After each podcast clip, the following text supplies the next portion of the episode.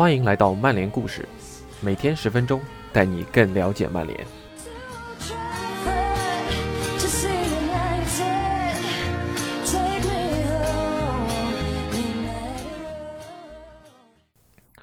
Hello，大家好，今天是曼联故事的第两百期节目。在一年半前开始做这档节目的时候，我完全没有想到会有今天这样的日子，能够做到第两百期。啊，这是一段奇妙的旅程。之后的节目可能还是会大致维持现在的这样的一个状态，嗯，可能会连续播个三到四周，然后休一周，给自己充充电。呃，如果您觉得对本节目还是有不错的印象，嗯，也希望大家能够积极的给节目打分，不管您是给到满分十分，还是不错的八分，甚至是觉得不满意的六分，都希望大家能够给到更多的意见和建议，这样也能使我更好的把这个节目，呃，向着大家期望的方向去努力去改进。那在这两百期这样一个特殊的日子，那当然也要讲一些特殊的故事。今天的文章分享是关于这个时代的。足球双骄，C 罗和梅西。那今天文章叫做考克斯专栏，C 罗和梅西都很好，但是会给新东家带来战术问题。那非常感谢吴文博 ATG 的辛勤付出。以下就是今天的内容。回到几个月之前，如果你跟人说新赛季的某个周末将会由狼队 VS 曼联。以及兰斯 VS 巴黎圣日耳曼这两场比赛承载绝代双骄的热度，对方一定会露出困惑的表情。但事情真的发展到了这一步，足球史上持续最久的个人对决迎来了最终章，似乎这个周末就是这一篇大结局的起点。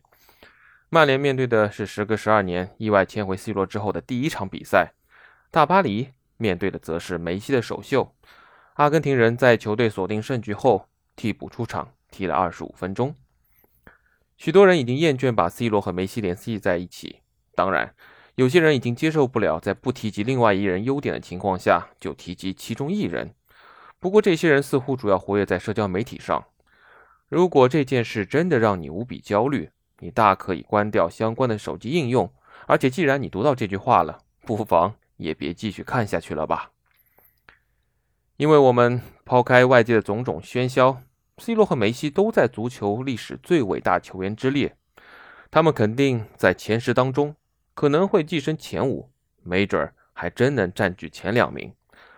他们之间的竞争无疑让彼此提升到了更高的高度。两人的转会次数并不多，从十八岁加盟曼联算起，C 罗至今有过三次转会，而梅西加盟大巴黎之前更是一次都没有过。今夏 C 罗和梅西的初始转会费合计。仅有一千五百万欧元，这个金额可能会让你有点想不通。事实上，还会让你不禁琢磨：这两家俱乐部是否真的需要这两位历史级的球星呢？周日可能是我们最后一次观察前 C 罗时代的曼联以及前梅西时代的大巴黎了。C 罗很可能会出战曼联的下一场比赛，即九月十一日主场迎战纽卡斯尔联。梅西也将就此成为大巴黎的首发之一。周日的两场比赛表明，与其说这两位新援会带来改变，不如说他们会强化新东家的特征。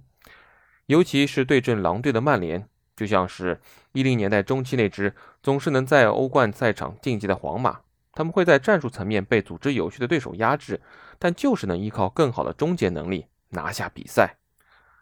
狼队曾经长时间掌控比赛局势，特林康和特劳雷都能频频闪光。但就是无法换来一粒进球，然后格林伍德突然杀了出来，小角度爆射破门。在此之前，索尔斯克亚的曼联就曾经多次以类似的方式获得胜利。先回 C 罗之前，曼联在进攻端就已经显得非常拥挤了。格林伍德显然已经成长为一名稳健的得分手，也给索尔斯克亚带来人员选择上的难题。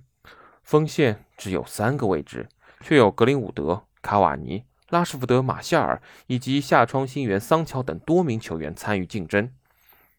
没错，卡瓦尼是主力和替补之间自如切换的定位。拉什福德现在还处于恢复期，马夏尔经常无缘首发名单，桑乔还没有度过磨合期。但是算上前两轮送出五次助攻的博格巴，前场安排就变得更加复杂了。在莫利纽克斯球场，从左边前卫回到后腰位置的博格巴踢得比较挣扎。很显然，索帅对于踢后腰的博格巴并不是完全放心。周末这么安排的一个重要原因，也是麦克托米奈伤缺。这个组合给弗雷德的负担太大了，让赛季开局表现不错的巴西人重新回到了孤立无援的窘境。索帅本来打算在本赛季把博格巴算作一名前场攻击手，但是在 C 罗回归之后，我们会看到更多法国人在中场不稳定的表现，直至他明年如传闻所说转投大巴黎。然而，仅以目前来说，大巴黎已经有另一位令他们兴奋不已的球星了。在法国那边。来自阿根廷的左脚巫师送出精准传中，帮助姆巴佩首开纪录。不过，送出这次助攻的是迪玛利亚，而梅西在板凳席上观看了国家队队友的表演。迪玛利亚有时候会被误认为是个纯边锋，一位像姆巴佩和内马尔一样略显慵散的球星，但实际上他能给球队提供能量，让球队的攻防更加平衡，而且防守纪律性也不错。你不单能在他的巴黎比赛中看到这一点，与梅西和 C 罗合作时也是一样的。经过前几个赛季的起伏之后，最近一段时间的表现表明，迪玛利亚应该在球队获得一个首发的席位。即便算上迪玛利亚，波切蒂诺要在部分法甲比赛同时派上梅西、内马尔和姆巴佩的话，也会非常的棘手。到了欧冠淘汰赛阶段，也可能完全无法奏效。这就是关键了。C 罗面对的重任是帮助曼联击败狼队等对手，冲击2013年以来从未拿到过的英超冠军。而大巴黎几乎确定会夺得本赛季的法甲冠军。不论他们选择什么样的战术体系，梅西的表现如何也无所谓。对大巴黎来说，整个赛季真正关键的就是明年二月至五月的那二至七场欧冠淘汰赛。今年八月对阵蓝色这场联赛，与他们这个赛季是否成功。完全没有关系。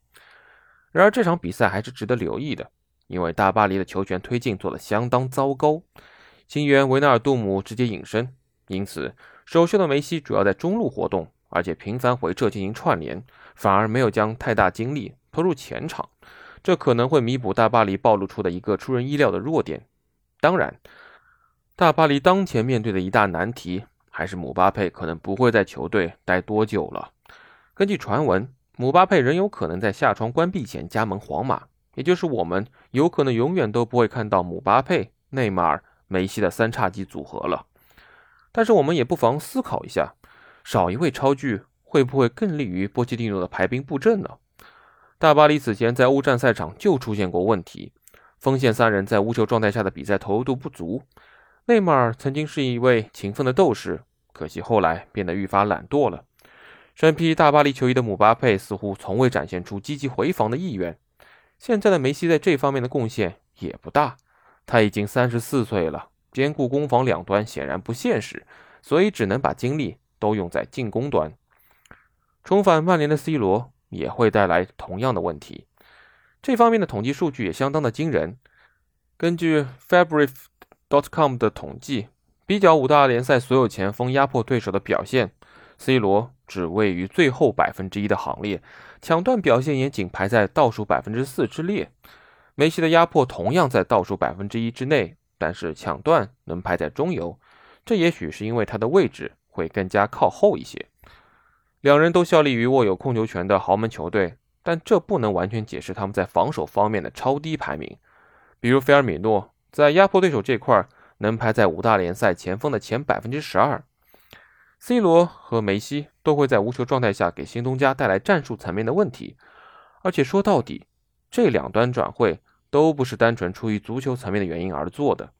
实际上，C 罗返回曼联是因为他在曼联的辉煌历史，以及他一旦加盟曼城将会严重损害红魔的声誉。至于梅西签约大巴黎，除了足球层面的话题，还让大巴黎这个品牌得到了极高的关注度。我们还需要再等将近两周才能看到 C 罗和梅西在新东家的表现。C 罗有望迎来第二次曼联首秀，但是曼联对阵纽卡的这场比赛可能不会在英国范围内电视直播，因为开球时间是周六下午的三点，正好是直播的限制期。而大巴黎那个周末的比赛还没有定下日期和具体的开球时间。不过这场只是主场对阵克莱蒙而已。在本赛季之前，克莱门队史长达一百一十年的时间里还没有征战过法甲。对于这两笔旨在提升俱乐部品牌价值的引援而言，这两场比赛还不足以充分炒热相关的话题。然而，这些比赛之外的因素都不会掩盖一个基本的事实：C 罗到队后会立刻成为曼联阵中最好的攻击手，梅西同样如此。距离两人首次霸占金球奖投票前两名已经过了十三年，但 C 罗和梅西仍是世界级的球员。不管是绝不拿两人进行比较，还是任何领域都要拿出来比较一番，你都应该好好欣赏两人辉煌的职业生涯。选择权当然在你，不论你选择以哪种方式看待他们，足坛可能都不会再有下一对的绝代双骄了。以上就是今天内容，感谢您的收听，我们明天再见。